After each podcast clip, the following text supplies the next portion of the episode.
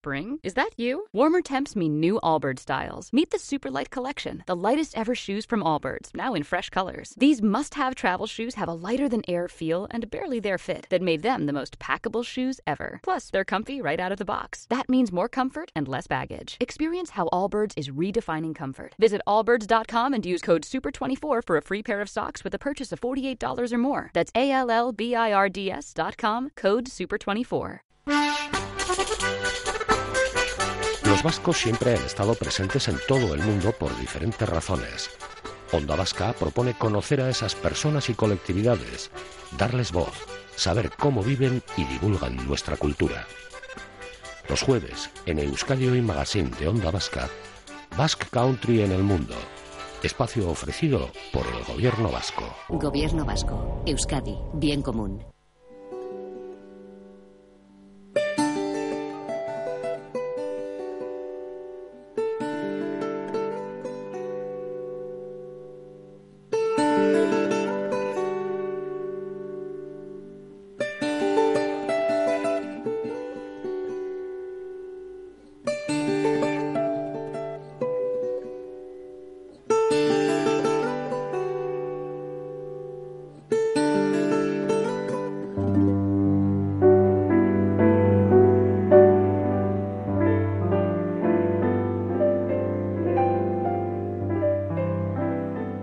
Que recordáis que hace 15 días escuchábamos en la voz de la escritora argentina Marita Echave una de las muchas historias de vascos inmigrantes que ella ha ido recopilando, que sigue de hecho recopilando. Empezamos escuchando la historia de Ponciana Manterola y entonces ya marcamos los puntos suspensivos porque queríamos ir más allá, porque al final la historia de aquellas personas que viajaron a países como Argentina también es nuestra historia. Así que Marita, hoy vuelve a estar al otro lado del eh, teléfono, más allá del charco. Marita, ¿qué tal? Leguardión.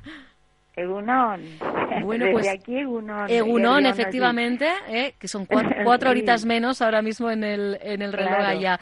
Pues lo dicho, que mm, la verdad es que nos quedamos eh, con el eh, nombre de Ponciana Manterola grabado a fuego, pero hoy queríamos escuchar en tu voz la historia por lo menos una de las historias, porque insistimos ¿eh? que con Marita tendríamos para largo y tendido y seguramente oportunidad a verla la habrá. Pero queremos saber quién fue Joaquín Echezarreta, al que tú eh, denominas, apodas como el abuelo Joaquín. Así es, el abuelo Joaquín. Aquí eh, hay algo eh, notable que es el hecho de que son los nietos eh, los que recuerdan a, a sus abuelos y a sus antepasados, ¿no? En los tres casos que tengo, eh, quienes me aportaron datos fueron nietos y abuelo Joaquín es el abuelo de Juan Carlos Echezarreta, eh, un integrante del Centro Vasco Eusko Aterpea de General Rodríguez en la provincia de Buenos Aires. Joaquín Echezarreta Miano es de origen guipuzcoano, nació en Irura, en un caserío. eh, sus padres, eh, su abuelo era herrero y su padre carpintero, y viene a la Argentina con su hermano Gervasio, eh, cuando apenas tenían cerca de 20 años ambos, eh, huyendo, por supuesto, del famoso servicio militar eh, en que mandaban a los vascos a, al África. Y de allí eh, no volvían. Entonces los padres eh, prefieren embarcarlos a América con la esperanza que hagan fortuna y puedan regresar nuevamente a la Echea, a la tierra de ellos. Hecho que nunca ocurre y que no ocurre en la mayoría de los casos que yo tengo registrados. No pueden volver los abuelos. Por eso somos los nietos los que recuperamos la memoria y tratamos de regresar. Eh, yo quiero eh, eh, comenzar la historia de Joaquín diciendo lo que dice su nieto. Lo vi acercarse a paso cansino, en su boca el infaltable cigarro, en su mano el tazón de sopa leche de la tarde. El sol arreciaba en el potrero y yo sudaba por correr tras la pelota con los chicos del barrio. Hubiera querido salir disparando y esconderme tras los eucaliptus del entorno, pero pudo más la ternura, el respeto que me inspiraba el abuelo, y con la cabeza gacha me acerqué al alambrado, aceptando la merienda, la merienda que devoré rápidamente, a sabiendas de lo que se venía después. Le di un gracias de reojo y volví al tranco al centro de la cancha, para soportar los silbidos y las bromas de mis compañeros hasta que alguno se dignara a poner de nuevo la pelota en juego. Eso era lo que hacía abuelo Joaquín todas las tardes con su nieto. Le acercaba la sopa leche y la merienda a la cancha de fútbol donde estaba el chico jugando. Eh, era muy compañero de él y bueno, había venido con su hermano Gervasio a la Argentina eh, para criar ovejas a tercio. Eh, hicieron unos cuantos pesos con ese trabajo en la provincia de Buenos Aires y se compraron unas vacas lecheras, pusieron un tambito en un pequeño campo que alquilaron. De eso vivieron un tiempo y luego los hermanos se separaron haciendo cada uno su vida. José Joaquín se casó, eh, tuvo hijos y Gervasio también, pero más adelante porque era bastante picaflor. Esa es la historia, sí, ya venía con esa fama desde, desde su escalería natal. Eh, bueno, eran muy trabajadores, eh, es un caso eh, extraño el del abuelo Joaquín, porque es uno de los pocos eh, que habla euskera con su nieto. Eh, siempre le, le hablaba algunas palabras y le hablaba y le cantaba también, ¿verdad? Sí, le cantaba sí André Madalén. Entonces, este cuando Juan Carlos crece, ya es un hombre maduro, va a una fiesta al centro vasco de Arrecifes y allí el grupo Maral canta en euskera el André Madalén. Entonces, eh, el recuerdo del abuelo le hizo eh, pensar a Juan Carlos que debía estudiar euskera y eh, de hecho así lo, lo hizo, ¿no? este, así que es una historia, dice que él recuerda de, de las costumbres campesinas que tenía el abuelo, eh, a la noche mm, poner en un porrón de, de ginebra, que eran porrones de barro, como botellas de barro, donde ponía agua caliente, colocaba agua caliente para eh, mm, dejarla luego en la cama, calentar la cama y calentarse los pies, ¿no? Entonces este dice que él, él lo miraba al abuelo y le decía, ¿no le quema, abuelo? y, el abuelo lo miraba con una leve sonrisa, le acariciaba la cabeza y le decía, Chocholo, verdures, no miedo. Y se iba caminando lento por el largo pasillo hasta su cuarto, donde seguramente antes de dormir se sentaba al borde de la cama para fumar el último gavilán de la jornada. Qué bellas palabras.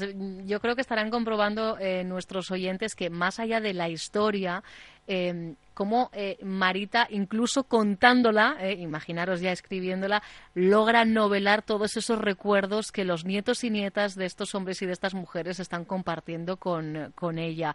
Para ti está siendo un gran aprendizaje, Marita, también entiendo. Sí, por supuesto, claro que sí. Es un gran aprendizaje. La mayoría de los casos son eh, Mm, este, de gente que ha venido a hacer fortuna, que eh, tenían una situación de pobreza eh, en el País Vasco en ese momento, o de un trabajo muy rudo, eh, con poca ganancia. Pero el próximo, que es Romualdo Cano Yaja, es un hombre de familia acomodada y ya van a ver la historia muy graciosa, muy entretenida que él tiene. Ah, o sea, que este viene a romper un poquito el perfil de, de, las historias que hemos escuchado hasta ahora entonces, la de Romualdo. Sí, sí, sí. Y pues aquí en el abuelo Joaquín eh, fumaba los cigarrillos Gavilán, que eran unos cigarros de tabaco negro, que le mandaba a comprar al nieto, ¿no? Ah. Pues no podía fumar, le tenían prohibido. O sea, que lo hacía a hurtadillas, a escondidas, ¿no? Exactamente. Y también le hacía notar todos los apellidos vascos que, que existían en el pueblo donde ellos vivían, eh, y se sentaba por la tarde en el umbral de la puerta de la casa con el nieto y e iban pasando todos los amigos y él le decía ve ahí está Sagardoy, Juan Bés, Gorostiaga, Echeverry y ahí van pasando todos los vascos hacia el boliche o hacia el bar para jugar al mus y él lo seguía después, ¿no? Así que eh, sí, él le, hablaba bastante en euskera a, a, eh, Juan Carlos y yo he rescatado esas palabras aquí en, en, la, en la historia de él, ¿no? Habrá quien se esté preguntando, Marita, estas historias que estamos compartiendo a través de las ondas, a través de, este programa de Euskadi Hoy Magazine, eh, van a tomar forma de libro. Yo no sé si tienes plazos marcados, Marita, para que este trabajo vea, vea la luz. Eh, por el momento no, sí, sí quiero recopilarlos en un, darle una forma darle la forma de un libro, pero por el momento eh, estoy en el trabajo de recopilación y tengo muchas más historias para hacer. Actualmente estoy trabajando también eh, en la historia de Pedro Mallea, Larrea, eh, que viene de Guipúzcoa también.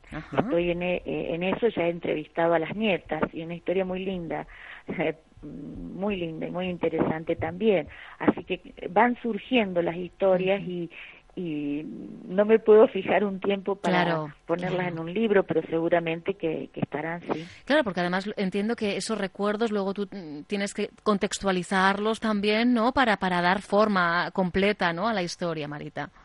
Así es, así es.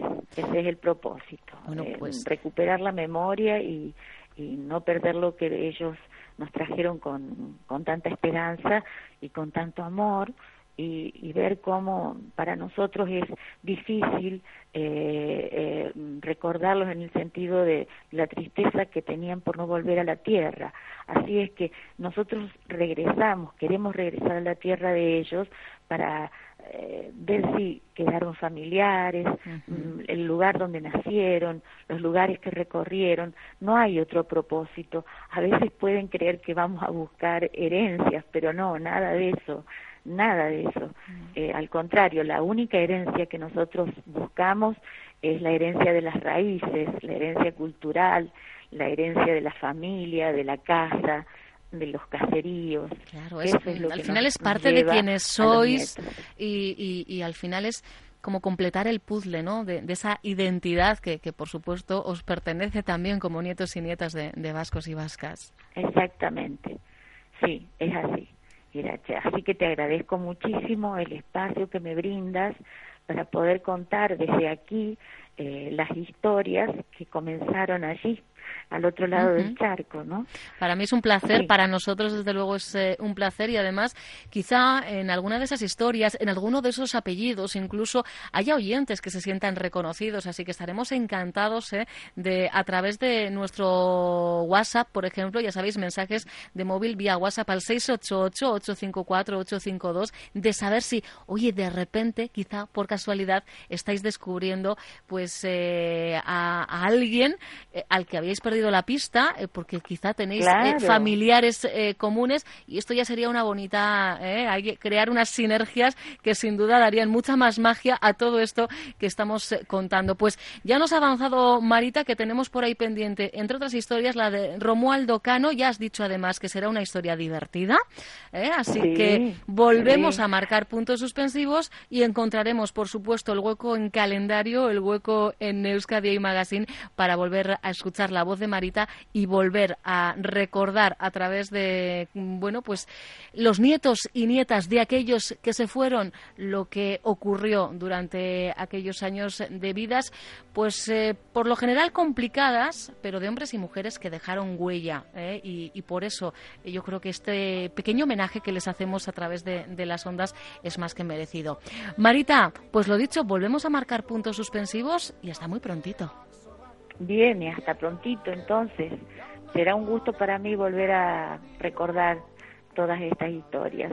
Un abrazo, besar cada un divat, Marita. Agur. Agur, agur, agur bero bat. Galdetu zidan, ea etzegoen tabernan ardo goxorik.